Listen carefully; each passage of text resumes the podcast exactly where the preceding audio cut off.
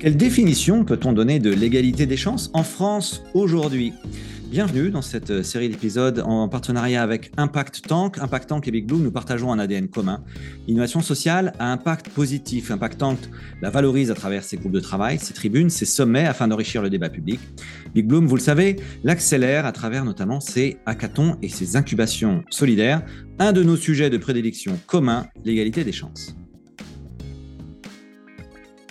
Merci Yvan, je suis Tony Bernard, le directeur général de l'Impact Tank, un think tank créé par le groupe SOS, Sciences Po, la Sorbonne, Paris Dauphine et le CNAM.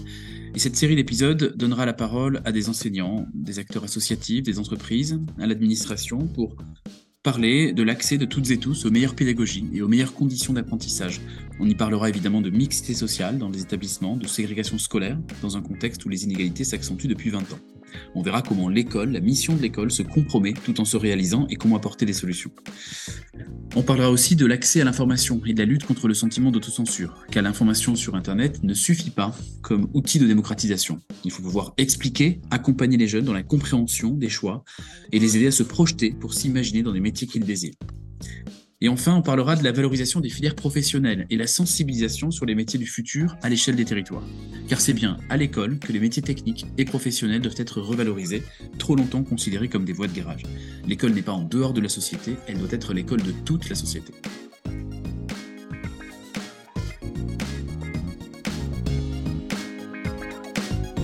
Bonjour à toutes et à tous, bienvenue sur ce nouvel épisode du podcast By Doing Good, le podcast de l'innovation sociale raconté par ceux qui la font. Et ceux qui la font, cette semaine, c'est Elisabeth Elkrief. Bonjour Elisabeth. Bonjour. Elisabeth, tu es directrice générale de la fondation Alpha Omega. On a aussi avec nous autour de la table virtuelle Awa Dramé. Bonjour Awa. Bonjour. Awa, tu es fondatrice de Time to Start. Tu vas nous raconter euh, ce que vous faites. Euh, c'est un projet absolument passionnant et j'ai hâte que tu nous en dises deux mots. Et puis, euh, Raphaël Prévost. Bonjour Raphaël. Bonjour. Donc toi, Raphaël, tu es directeur national de EPA, EPA pour entreprendre pour apprendre. Euh, un magnifique projet aussi euh, avec des avec des jeunes.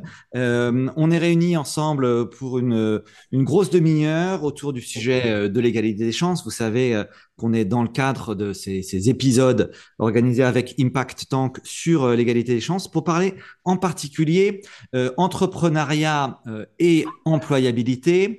Et pour nous parler de, de, tout ça, et on va commencer par vos parcours, je vais laisser la parole à Awa. Awa, est-ce que tu aurais la gentillesse de nous dire un peu, euh, ben voilà, toi qui tu es, qu'on fasse un peu connaissance avec toi. Et, euh, et puis, euh, comment toi, tu, quel est ton parcours d'engagement Voilà, comment, qu'est-ce qui fait que tu as décidé de, t'engager sur ces sujets d'égalité des chances? D'accord. Bah déjà, merci pour, pour l'invitation. donc moi, j'ai monté Time to Start qui vise à soutenir l'entrepreneuriat dans les milieux populaires. L'idée pour nous, très rapidement, c'est d'accompagner les, les porteurs de projets, les entrepreneurs, via différents programmes d'incubation. Et puis, on a un axe également euh, qui est plus lié à l'accès à l'information concernant l'écosystème entrepreneurial. Et l'objectif, c'est euh, de booster le réseau des porteurs de projets, c'est de permettre de comprendre les clés d'accès au financement et c'est également leur permettre d'accéder à l'expertise entrepreneuriale, donc vraiment donner toutes les chances pour, euh, pour réussir à ces entrepreneurs euh, et, donc, le, point de départ, euh, c'est un petit peu mon parcours et puis c'est également euh, des constats faits au fur et à mesure de, bah, de mon parcours, du coup. j'ai grandi aussi en quartier populaire et puis j'ai bénéficié d'un parcours qui permet à des, des, jeunes qui sont issus des quartiers, on va dire, les moins favorisés, d'intégrer des grandes écoles. Et donc, j'ai fait, fait ce parcours en étant étudiante et j'ai pu intégrer ESCP Europe en master management grande école et je me suis spécialisée en entrepreneuriat social. Et à ce moment-là, j'ai commencé à avoir quelques déclics parce que j'ai euh, déjà constaté qu'il y avait une énorme différence quand on, réalise un parcours grande école euh, par rapport à un parcours universitaire en banlieue, par exemple, ou en étant étudiante en banlieue. Euh, j'ai vu qu'on n'avait pas nécessairement les mêmes outils, les mêmes accès, par exemple, à des réseaux d'investisseurs, à de l'expertise. Et, et en fait, le parcours en grande école m'a permis d'intégrer un grand groupe et en fait, tout ça, je me suis rendu compte que c'était facilité parce que j'avais intégré la grande école, parce que du coup, derrière, j'avais intégré un grand groupe, donc j'ai pu facilement évoluer. Et, euh, paradoxalement, j'avais des gens autour de moi euh, qui avaient aussi grandi euh, en banlieue, qui étaient originaires comme moi, de Sevran, d'Aulnay, et, et finalement qui n'avaient pas les mêmes possibilités, et pourtant un potentiel énorme. Et, et donc, du coup, j'ai décidé de quitter le monde de l'entreprise pour pouvoir m'engager euh, et, l'entrepreneuriat, pour moi, c'était euh, la meilleure forme d'engagement parce que euh, j'estime qu'à travers l'entrepreneuriat, on peut non seulement se donner des, grandes possibilités, mais on peut aussi changer les règles, puisque l'objectif à travers Time to Start, c'est surtout d'accompagner les futurs employeurs qui créeront bah, les, emplois de demain dans nos quartiers. Ouais, super. merci beaucoup et as un super parcours. tu t'es lancée comme entrepreneuse à, à quel âge, Awa? Euh, ça remonte à à peu près 10 ans, euh, donc euh, j'avais 25 ans. 25 ans. Ouais, donc c'est jeune, tu étais quand même une jeune entrepreneuse. C'est pas évident quand même, non? Je sais pas comment est-ce que tu as vécu ça. C'était naturel pour toi de te lancer dans l'entrepreneuriat social comme ça à 25 ans ou c'était un gros effort? Alors finalement, c'était c'était assez naturel. J'ai été très vite enfermée dans ce, dans ce monde du grand groupe et je sentais que j'étais pas du tout à ma place. Même si avant ça, je l'avais pas du tout imaginé parce que j'étais assez, euh, assez introvertie, euh, assez, euh, assez isolée, on va dire. Et puis au moment où j'ai décidé de quitter le monde de l'entreprise, je ne l'ai pas dit à mes parents. Donc j'étais au chômage, mais c'était un peu, un peu discret. du coup, c'est là que j'ai commencé à faire ce que j'ai appris en grande école, à savoir aller boire des cafés et donc, c'est-à-dire aller rencontrer un, maximum de monde pour, euh, pour, pouvoir justement avoir de l'expérience euh, en accompagnement des entrepreneurs et, euh, et pouvoir petit à petit me lancer. D'accord. Ok, super. J'adore les parcours d'entrepreneuriat. Euh, bah, tu vas nous dire tout à l'heure où est-ce que vous en êtes avec Time to Start et puis euh, quand tu regardes dans le rétro, qu'est-ce que vous avez fait et puis qu'est-ce qui reste à, Qu'est-ce qui reste à construire Je veux quand même euh, euh, poursuivre le tour de table. On va accueillir Raphaël. Raphaël, donc toi, tu t'occupes depuis pas très longtemps, en fait, hein, si j'ai bien compris, de, de PA. Tu nous, tu nous parles de toi, Raphaël? Euh, Avec plaisir. Merci beaucoup d'organiser ça et d'avoir la possibilité d'exprimer de, ce qu'on fait au quotidien chez Entreprendre pour apprendre. Je vais commencer par répondre à ta question sur le, le déclic d'engagement. Moi, j'en ai eu deux. J'ai travaillé pendant 20 ans en entreprise. Et euh, sur mon dernier poste, j'ai eu la possibilité, la chance euh, de travailler avec la fondation de cette entreprise euh, qui travaillait spécifiquement pour soutenir des projets à l'international sur l'éducation et en particulier l'égalité des chances. Donc, autant te dire que ça m'a beaucoup sensibilisé sur le sujet. Et le deuxième déclic, c'est que j'ai fait pas mal de missions bénévoles dans des associations qui œuvrent au quotidien pour l'éducation. Et donc, j'ai eu la chance dans le cadre d'une démarche réseau et, on va dire d'un mécénat de compétences, euh, de travailler euh, avec euh, des associations qui, là aussi, œuvrent au quotidien pour l'égalité des chances, en particulier le mentorat. Et donc ça, c'est véritablement ce qui m'a donné, entre guillemets, moi, le, on va dire, l'essence pour m'engager et j'ai eu la chance et l'honneur et le plaisir d'intégrer Entreprendre pour apprendre. Donc il y a une fédération euh, une fédération de 17 associations euh, régionales. Donc, on couvre l'ensemble du territoire, on est présent dans les dom euh, et ce qu'on fait, c'est des parcours pédagogiques innovants au niveau des territoires pour accompagner les jeunes, principalement des collégiens et des lycéens. Donc on intervient, on va dire, en amont par rapport à ce que fait AWA et Time to Start. Nous, on est vraiment sur la phase collège et lycée, sur la sensibilisation, du développement des compétences des jeunes, puisqu'on leur donne la possibilité de libérer leur potentiel, de développer leurs compétences psychosociales, leurs compétences du 21e siècle, au travers d'une coopération, puisqu'ils travaillent, grâce à Entreprendre pour apprendre et à nos programmes, des projets de mini-entreprises. Ouais, c'est ça. Le cœur du projet, de PA, c'est les mini-entreprises. Exactement. Et donc, la mini-entreprise, c'est bah, une équipe qui se constitue, qui a une idée, qui s'organise, qui trouve un financement, qui, qui, construit un business plan, euh, qui produit un bien ou un service et qui va jusqu'à la commercialisation. Et donc, notre rôle euh, en tant que euh, réseau associatif, c'est véritablement de mettre en musique le travail et la coopération de ce collectif avec des encadrants qui sont des professeurs, le, la plupart du temps, et des mentors qui viennent du monde de l'entreprise. Donc, on est vraiment un créateur, entre guillemets, un agrégateur et, un, on va dire un, un ouvreur de perspective entre des jeunes, des profs, des mentors d'entreprise.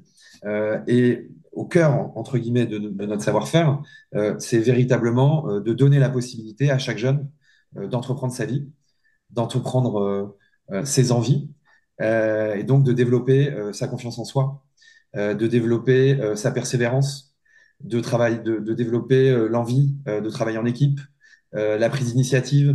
Donc voilà, on a, on a également énormément mesuré l'impact de nos programmes, mais c'est véritablement là-dessus qu'on joue en partant du principe que on doit donner entre guillemets la même chance à chacun, et c'est la beauté en fait des, des parcours pédagogiques d'entreprendre pour apprendre. c'est la constitution du groupe et la diversité du groupe qui fait derrière la beauté non seulement de l'apprentissage, mais aussi la réalisation. Ouais, super, super, super projet EPA. E euh, je reviens deux secondes sur ton parcours, Raphaël. Tu, bossais euh, chez qui, toi? C'était quoi les grandes entreprises où tu as travaillé? J'ai travaillé dans trois entreprises. J'ai travaillé chez Unilever, dans le groupe Carlsberg et chez BIC. BIC oui, oui donc c'était différent. et BIC qui a une fondation pour l'éducation. D'accord. Euh, et, donc toi, donc Awa nous disait qu'elle était devenue entrepreneuse euh, à 25 ans. Et, toi, tu as plongé à quel âge dans le monde de l'économie sociale et solidaire À 43 ans. À 43 ans, ok. Voilà. et alors, comment ça se passe? Et euh, je, je, le dis très souvent à mes proches et à ceux qui m'entourent, c'est une chance formidable. C'est une chance formidable parce que au-delà d'une réinvention euh, personnel, et, c'est là où euh, ça fait beaucoup de sens par rapport à entreprendre pour apprendre, euh, la façon de libérer son potentiel et de le faire dans le cadre d'une coopération. c'est un univers et un monde d'une qualité, d'une diversité, d'une créativité et d'une agilité absolument extraordinaire. Et je le dis avec d'autant plus de conviction pour maintenant le connaître depuis un an et demi, ce monde. beaucoup d'entreprises gagnerait à s'inspirer de ce qui se passe dans l'économie sociale et solidaire. Et inversement, euh, l'économie sociale et solidaire a à s'inspirer du monde de l'entreprise. Donc vraiment, ces passerelles et, ces euh, transversalités entre ces mondes-là, euh, moi je les appelle de mes voeux et c'est entre guillemets ce que je fais un peu au quotidien. Absolument. D'autres là. Ah est-ce que tu dirais que toi, est-ce que tu dirais que tu as eu un déclic d'engagement? Est-ce que, est-ce que tu fais partie des gens qui à un moment ont vécu un, épisode dans, leur vie où ils se sont dit ah non moi je veux je veux faire autre chose de ma vie je je... est-ce que est-ce que tu es dans, dans, ce dans ce cas-là je ne parlerai pas de déclic. Quand les graines sont plantées à un moment ça pousse.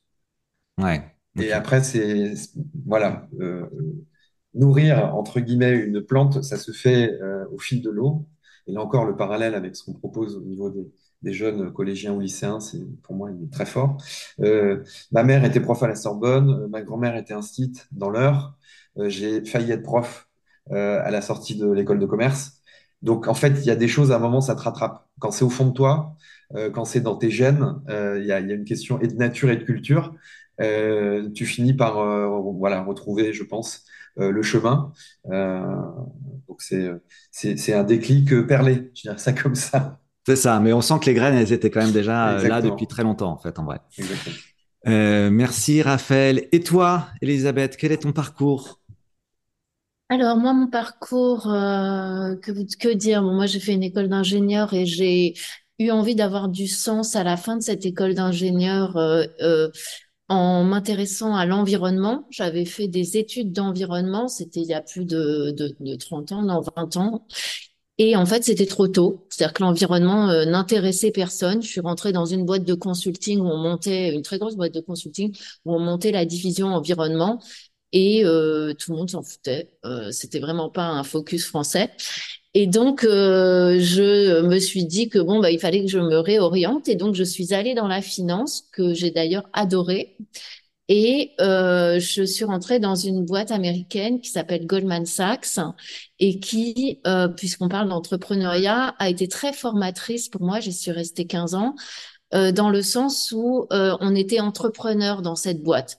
C'est-à-dire que c'était une culture d'entreprise qui était très intéressante euh, puisque on vous disait bon bah tu dois générer une croissance de 15% par an. C'est ça ton, ton, ton objectif. Après, tu fais comme tu veux. Tu veux changer de client, tu veux changer de produit, tu veux monter un business, euh, c'est ton job, quoi. Et euh, c'était assez fascinant parce que on n'avait pas le temps de s'ennuyer. C'est-à-dire que dans un job où on fait toujours la même chose, où on monte les échelons, où tout est couru d'avance, etc.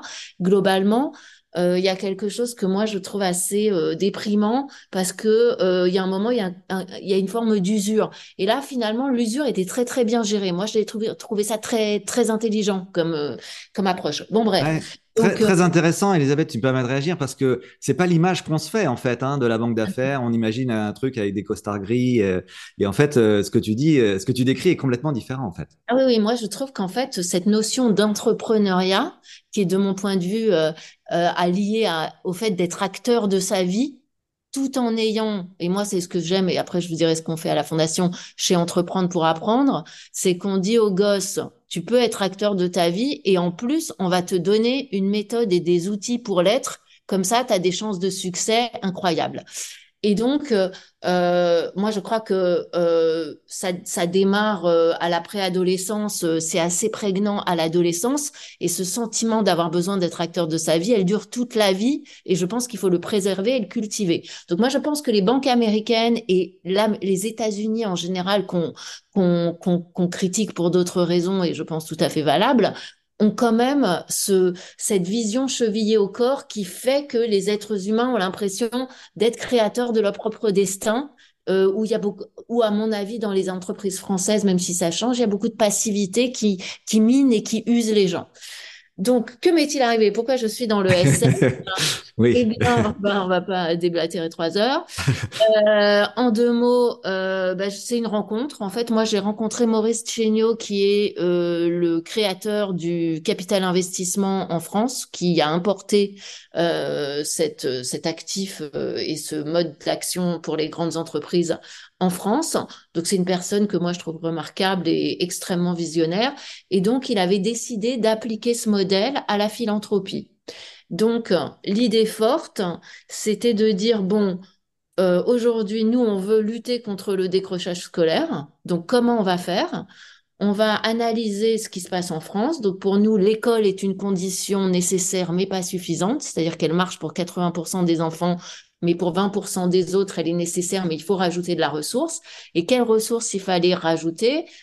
À notre avis, il fallait agir au bon moment, ce qu'on appelle les moments charnières de risque de décrochage, et avec les acteurs qui agissent aux côtés de l'école et qui sont les plus efficaces et les plus pertinents. Et donc pour, pour nous, qui étaient ces acteurs? C'était les grands acteurs d'éducation associatifs, par exemple Entreprendre pour apprendre. Donc nous, on veut avoir un impact systémique donc, on veut vraiment aider à résoudre ce problème. Et pour cela, on a euh, six associations en prévention du décrochage scolaire qui vont de la maternelle à la réussite dans les études.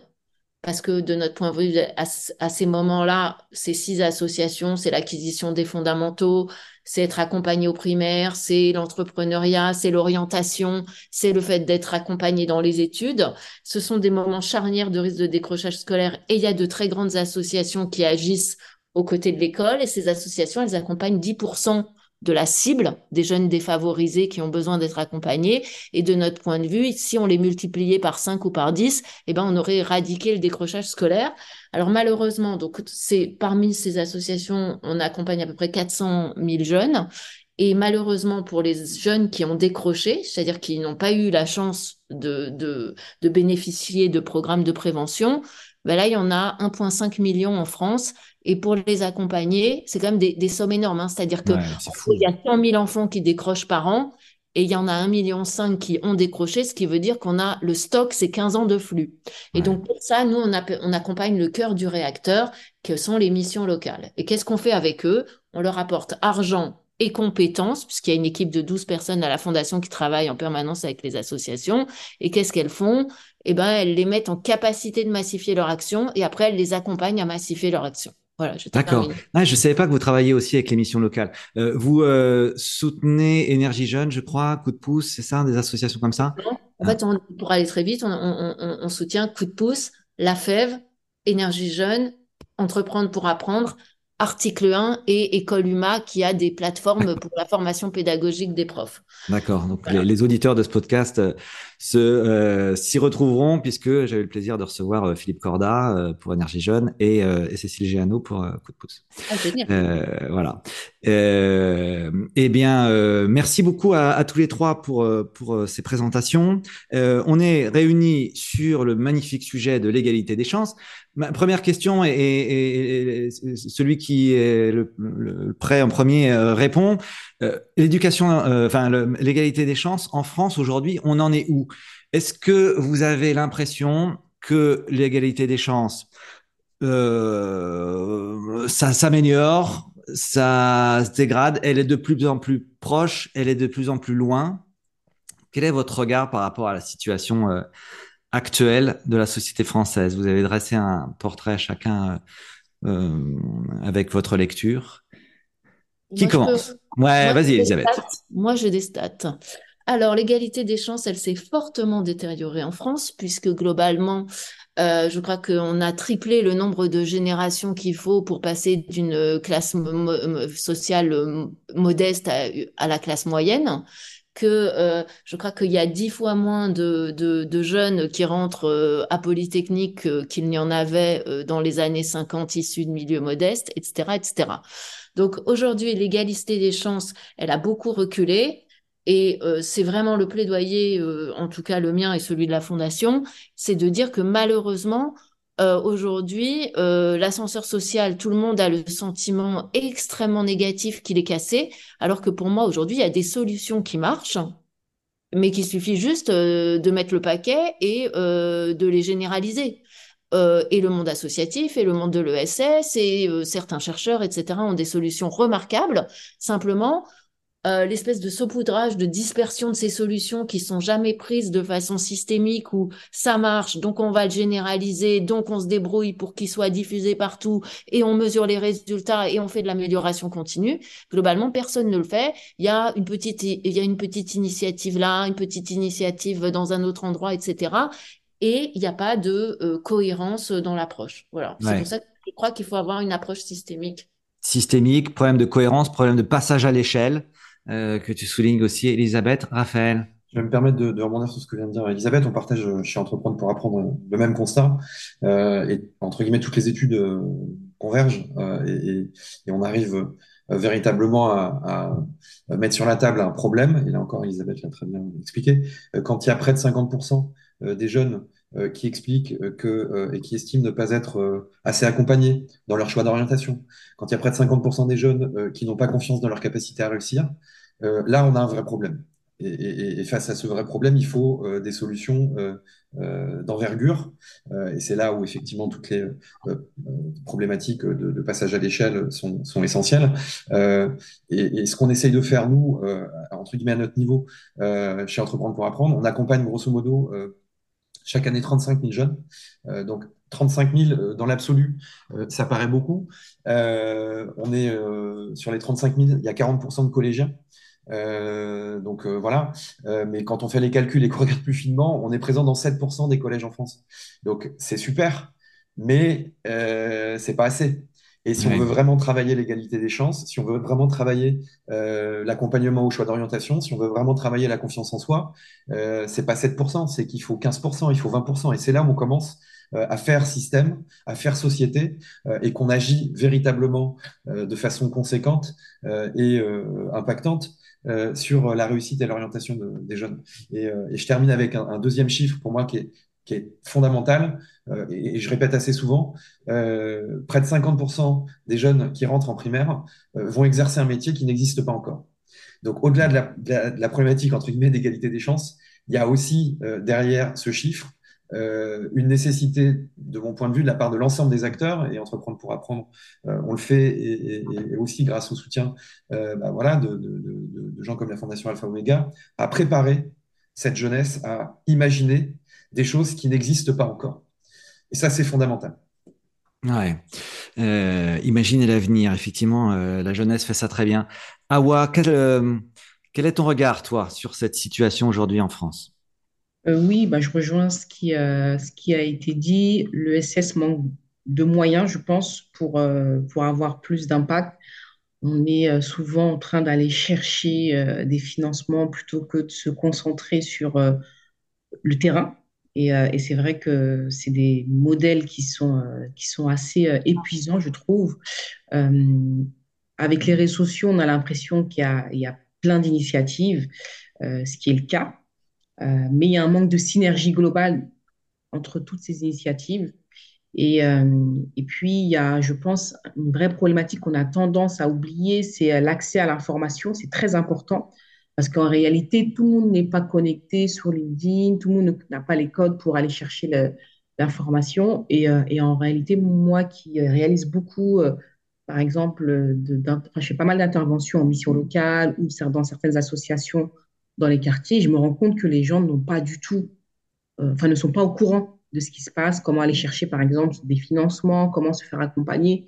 Donc, il y a un vrai problème euh, là-dessus. Et par exemple, on parlait d'orientation. Pense que sur l'orientation, il, y a, une vraie problématique d'accès à l'information. Moi, à l'époque, euh, je connaissais très peu le monde des, écoles de commerce, par exemple, ce qui est quand même assez grave. si j'avais pas eu cette opportunité, bah, je, pense que j'aurais fait finalement comme mes grands frères et mes grandes sœurs. Je serais partie à l'université de, manière classique, on va dire. Donc, euh, je pense qu'il y a un vrai travail à faire là-dessus, l'accès à l'information et la synergie entre euh, les différents acteurs. Si je peux. Elisabeth. Pardon, je, peux me permettre de rebondir ou pas? Bien sûr, vas-y Raphaël, rebondis. je, vais, je vais aller là aussi dans le sens de ce qu'a très bien dit Awa, c'est manque de moyens, ça c'est certain, manque de synergie. Alors après, il y a de plus en plus de collectifs qui se montent, euh, et ça c'est une très bonne chose, euh, parce que c'est ensemble qu'on arrivera, euh, entre guillemets, à travailler mieux, plus et, plus fort. et, et on l'a évoqué à travers l'émission locale, euh, et là où on a parlé, euh, la clé pour nous, hein, euh, c'est le territoire. C'est-à-dire que la solution, elle est dans les territoires, elle est sur le terrain. Nous, ce qu'on fait au quotidien dans les établissements, c'est de bâtir des alliances éducatives territoriales. Je le dis à chaque fois, des alliances éducatives territoriales, où on met autour de la table enseignants, mentors, des jeunes, les collectivités, toutes les parties prenantes, parce que c'est dans les territoires, au plus près des enjeux territoriaux, qu'on doit trouver les solutions, parce qu'il n'y a pas une solution qui marche euh, pour tout le monde. Euh, nous, quand je vous dis, euh, on accompagne 35 000 jeunes, et chaque jeune qui participe à un programme de mini-entreprise, grosso modo, il bénéficie de 38 heures de formation. Donc, ce qui est assez, assez conséquent, hein. ça en fait la troisième ou quatrième matière dans un cursus d'un collège après le français, les maths et, la langue vivante 1. mais finalement, chaque programme est unique parce qu'il a été co-construit et qu'il y a une logique territorialisée derrière. Donc ça, c'est fondamental, mais c'est très coûteux. C'est très, très, très coûteux parce qu'on fait du sur-mesure, en fait. Et si on veut vraiment résoudre euh, ce, sujet, euh, travailler l'égalité des chances, etc., il faut à la fois travailler la masse, et les chiffres qu'on donnait à Elisabeth sont évidemment euh, dramatiques, et on ne peut pas rester inactif par rapport à ça. Donc on doit travailler la masse, mais on doit aussi travailler ce qui est fin à travers les territoires et au plus proche du terrain. Alors moi, je suis pas du tout d'accord avec Raphaël, désolé. Mais euh, si vous voulez, en fait, moi, je crois, euh, moi, j'ai oublié de le dire d'ailleurs dans mon parcours, ce que je trouvais important, c'était d'apporter l'efficacité du business au monde de l'ESS parce que il y a beaucoup de créativité, il y a beaucoup d'innovation dans le monde de l'ESS, mais il y a aussi beaucoup de gens qui rêvent. C'est-à-dire qu'ils viennent demander de l'argent euh, sans avoir forcément fait la preuve de euh, l'efficacité de leur action. Ils viennent euh, faire un plaidoyer sans avoir forcément de légitimité exceptionnelle. Et, et donc, je pense quand même qu'il faut se rendre compte que aujourd'hui, l'argent, il est cher parce qu'il n'y a pas d'argent, ni dans les caisses de l'État, ni dans les caisses des entreprises. Enfin, les gens pensent que euh, euh, la libre, euh, le libre droit de s'associer, donc le droit de se faire une association, veut dire qu'on peut demander des subventions pour un oui, pour un non, sans aucune raison, et que l'argent va pleuvoir. Donc, c'est pas vrai. Deuxièmement, moi, je crois qu'aujourd'hui, il y a un niveau de professionnalisme de certaines associations qui n'a rien à voir avec celui d'autres et que pour moi, le saupoudrage de l'argent des financeurs et surtout la prétention de certains, certaines organisations à demander de l'argent sans avoir encore un niveau suffisamment efficace, et eh ben finalement, c'est au détriment de gens qui ont une action qui résout les problèmes.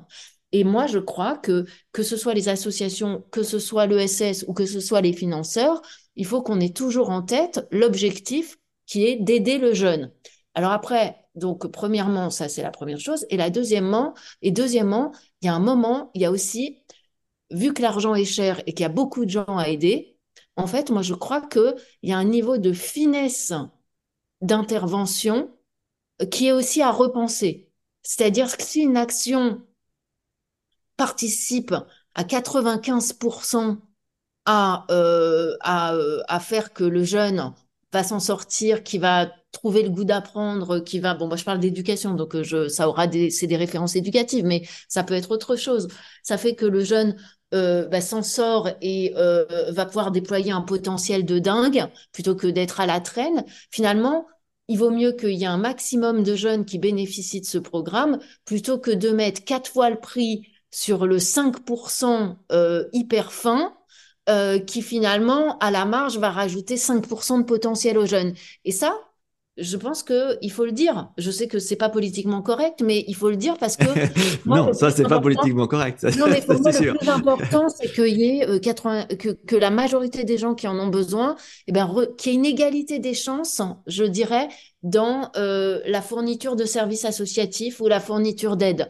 C'est-à-dire que si pour donner euh, 200 millions d'euros à, euh, à 50 000 personnes, ça va empêcher 500 000 personnes de bénéficier euh, d'une d'une approche associative et d'aide, ben, je trouve qu'on recrée de l'inégalité des chances. Ouais. Ou alors, crée, euh, Donc faut, euh, si je te suis, hein, Elisabeth, c'est euh, une analyse assez rationnelle en fait finalement euh, de la situation et, et, et, de éviter de se disperser et plutôt pousser les, les, voilà. les solutions qui fonctionnent pour de vrai. Voilà.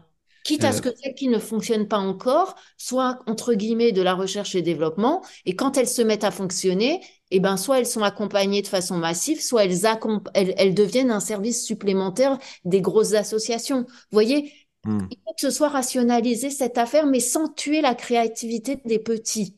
Je suis, parce que je suis tout à fait d'accord que la, la créativité des petits font qu'on aura les grosses de demain. Mais il faut pas leur donner 80% de l'argent. Vous voyez?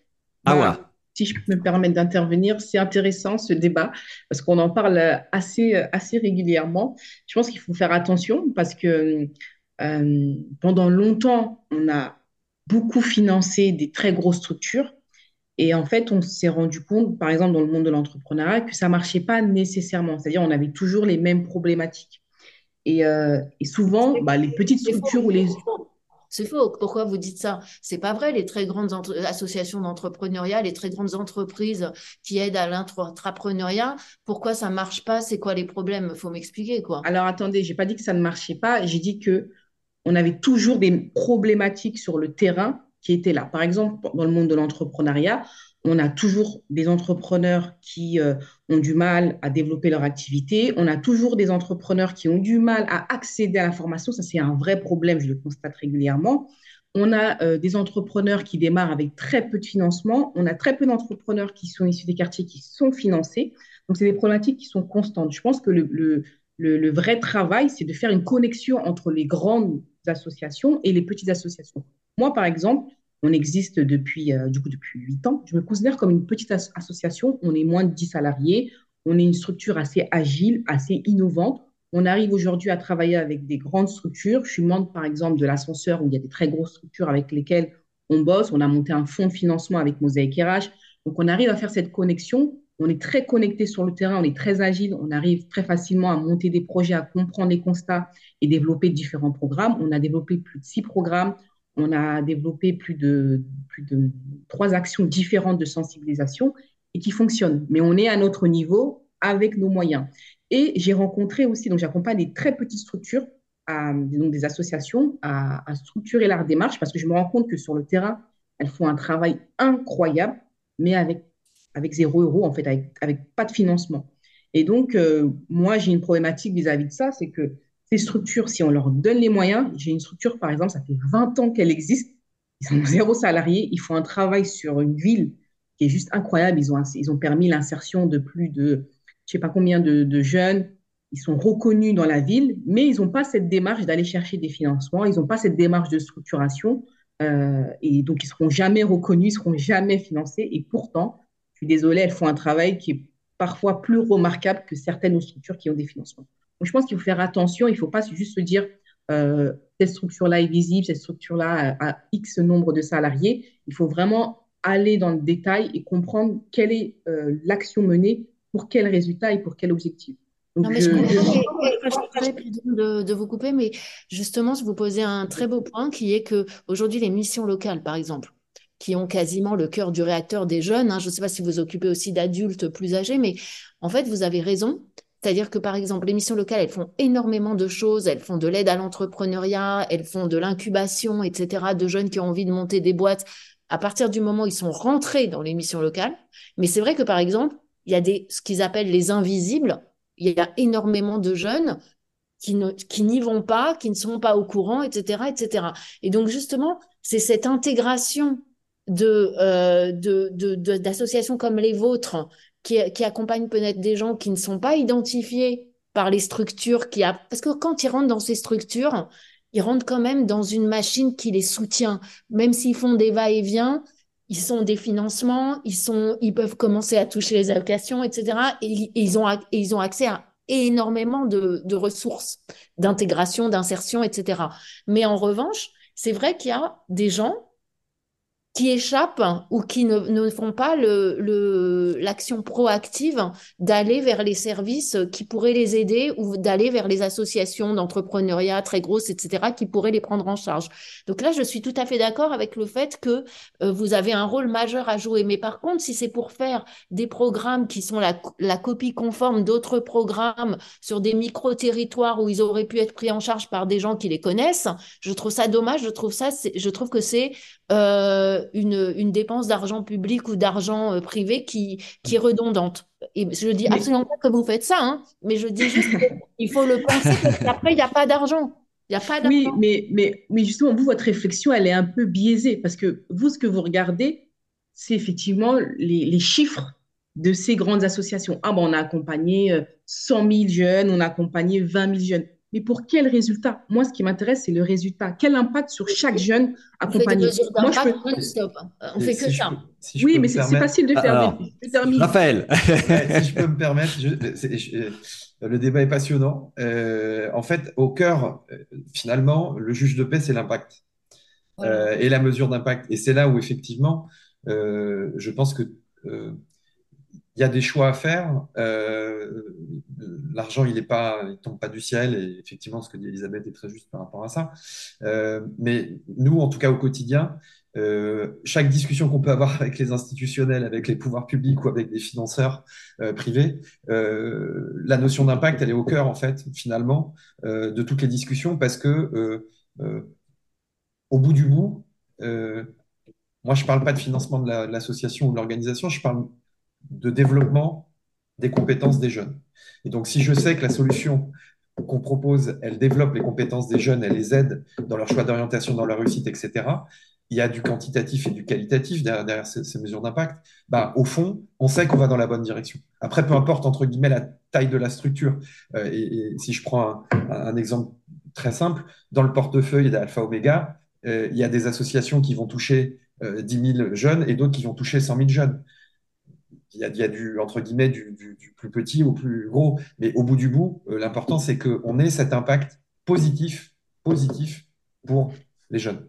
Ah ouais, j'ai un autre argument. Ah ouais, j'ai un autre argument. Le problème quand les gens sont trop petits, c'est que on fait une étude d'impact. Ok, ça marche, mais supposons qu'on dise il faut améliorer tel aspect, tel aspect, tel aspect. Ça veut dire process d'amélioration continue, ça sert à ça aussi l'impact. Et donc dans ces cas-là, il faut avoir un service, un conseil scientifique, un service pédagogique, une, une création de nouveaux produits. Ben si, parce que sinon il y a un moment c'est pas évalué. Je veux dire moi aussi je peux de, je peux devenir euh, euh, Madame Éducation et euh, ma méthode, mais ma méthode il faut qu'elle soit reconnue. Je peux pas, il faut qu'elle ait, il faut qu'elle ait un impact prouvé. Et donc moi je trouve qu'à un moment être petit, c'est super pour avoir des bonnes idées, mais pour avoir un professionnalisme euh, mesurable, évaluable et améliorable, eh ben, il faut un minimum de moyens, de coûts fixes qu'on appelle la recherche et développement, euh, le, les, les, conseils pédagogiques, euh, la, formation des, la formation des salariés, l'évolution euh, de la vision de l'association. Et ça, ça coûte pas zéro, ça aussi. Oui, et mais... donc, à le dispatcher chez tout le monde, c'est de l'argent qui devient redondant. Mais d'accord, mais ces grandes, structures, ces grandes structures dont vous parlez, elles ont bien commencé quelque part. Et je suis désolée, à un moment donné, il faut innover. Je vous donne un exemple concret que moi, je vis au quotidien c'est que j'ai des entrepreneurs que j'accompagne qui sont passés par certaines grandes structures que j'accompagne encore derrière parce que le travail, je suis désolée, n'a pas été fait. Et donc, à un moment donné, il faut aussi se reconnecter avec le terrain. Et c'est ce qui est, je pense, une des problématiques de certains bailleurs. Ils ne sont pas assez connectés avec le terrain. Ils vont regarder euh, combien d'entrepreneurs, combien de jeunes ont été accompagnés, mais ils ne vont pas regarder en profondeur. Et je suis désolée, les études d'impact, c'est bien beau, mais ça ne reflète pas nécessairement toute la réalité. Donc, je pense qu'il ne faut, pas, euh, faut pas jeter le discrédit, je termine, euh, sur ces petites associations qui font un travail remarquable. Le vrai travail, c'est la connexion entre ces grandes structures et les petites structures, et de manière générale avec toutes les structures. Les grandes structures, elles sont sur le terrain. Le gars qui fait sa Alors, merci. À... Bien sûr, oui, bien sûr. merci pour votre. Ah, je ne sais pas quel terrain, mais on n'a pas le même, le même terrain dans ce cas. Parce que, et votre. Je ne pense pas, que toutes les structures soient sur le terrain. Moi, je suis toujours dans le 93. Il y a des structures qui ont plein de financements. Je suis désolé, je ne les vois pas. Merci pour vos, vos, vos convictions. Euh, on, on, euh, le temps passe malheureusement et on va arriver euh, au, au, terme de cet échange. Euh, J'ai une dernière question quand même pour vous. Si vous aviez une baguette magique, vous savez le truc qui permet de faire ce qu'on veut quand on veut et, et à l'échelle qu'on veut, quelque chose qui permettrait vraiment d'améliorer l'égalité des chances aujourd'hui en France. À quoi est-ce que vous pensez en premier? Qui se saisit de la baguette euh, Qui commence? Bah, du coup, euh, je vais me permettre de commencer. Bah, si j'avais une baguette magique, je permettrais du coup à des petites structures d'avoir euh, des financements pour devenir grandes. Voilà. ok, très bien. Soutien à petite structure. Merci Awa. On y va. Let's go. je vais alimenter évidemment une question de financement, mais pas que. Et quand je dis enfin, nous, on, essaye de développer au maximum une vision euh, euh, du développement qui parle évidemment des ressources financières, mais aussi des richesses humaines. C'est-à-dire que, par exemple, nous, nos programmes et nos parcours pédagogiques, euh, ils sont encadrés par des profs, ils sont encadrés par des mentors d'entreprise. Donc, on, a aussi besoin, entre guillemets, de ces richesses humaines et de ces ressources humaines pour transmettre, pour aider les jeunes et, développer cette égalité. Donc, plus de moyens au sens financier, plus de moyens au sens humain, plus d'engagement. Euh, donc après, il y a plein de dispositifs, hein. euh, bénévolat, euh, mécénat de compétences. On a aussi la chance, nous, de, voilà, de pouvoir bénéficier de, de l'engagement de la jeunesse à travers des alternances et des services civiques. Donc là, les pouvoirs publics aussi peuvent nous aider à faire en sorte que ces flux d'engagement soient plus importants.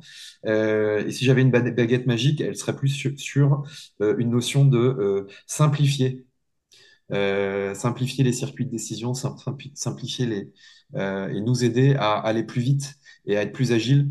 Euh, et j'ai évidemment en tête euh, le volet de, de financement public, euh, qui, qui, est bien souvent euh, compliqué. Et je vais prendre un exemple très concret.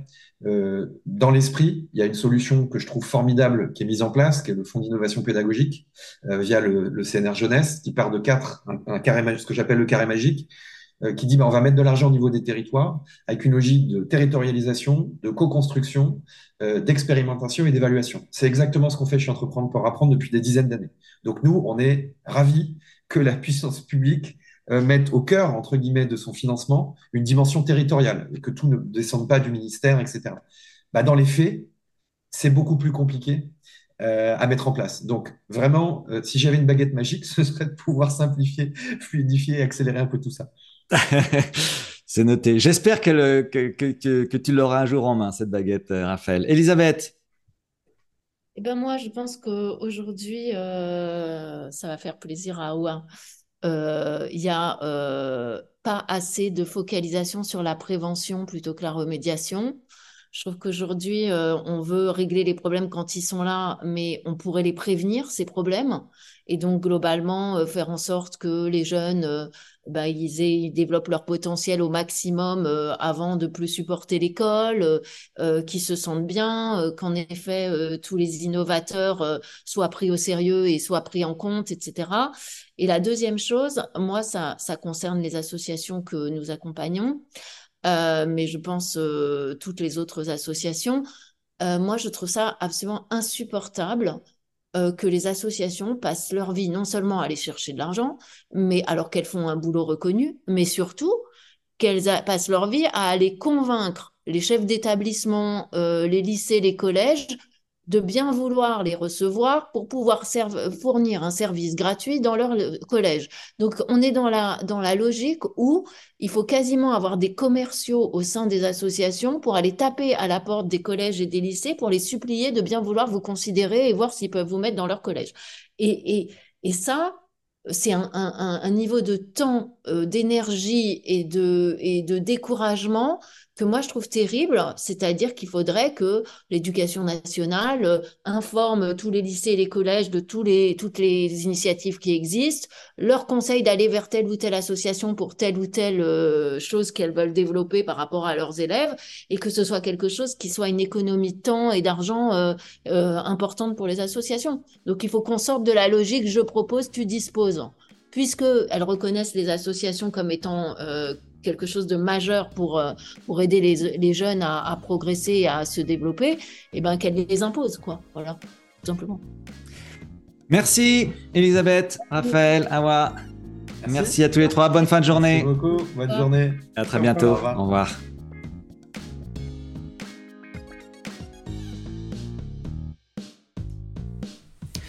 Et voilà, c'était By Doing Good, le podcast de l'innovation sociale raconté par ceux qui la font. Merci pour votre écoute.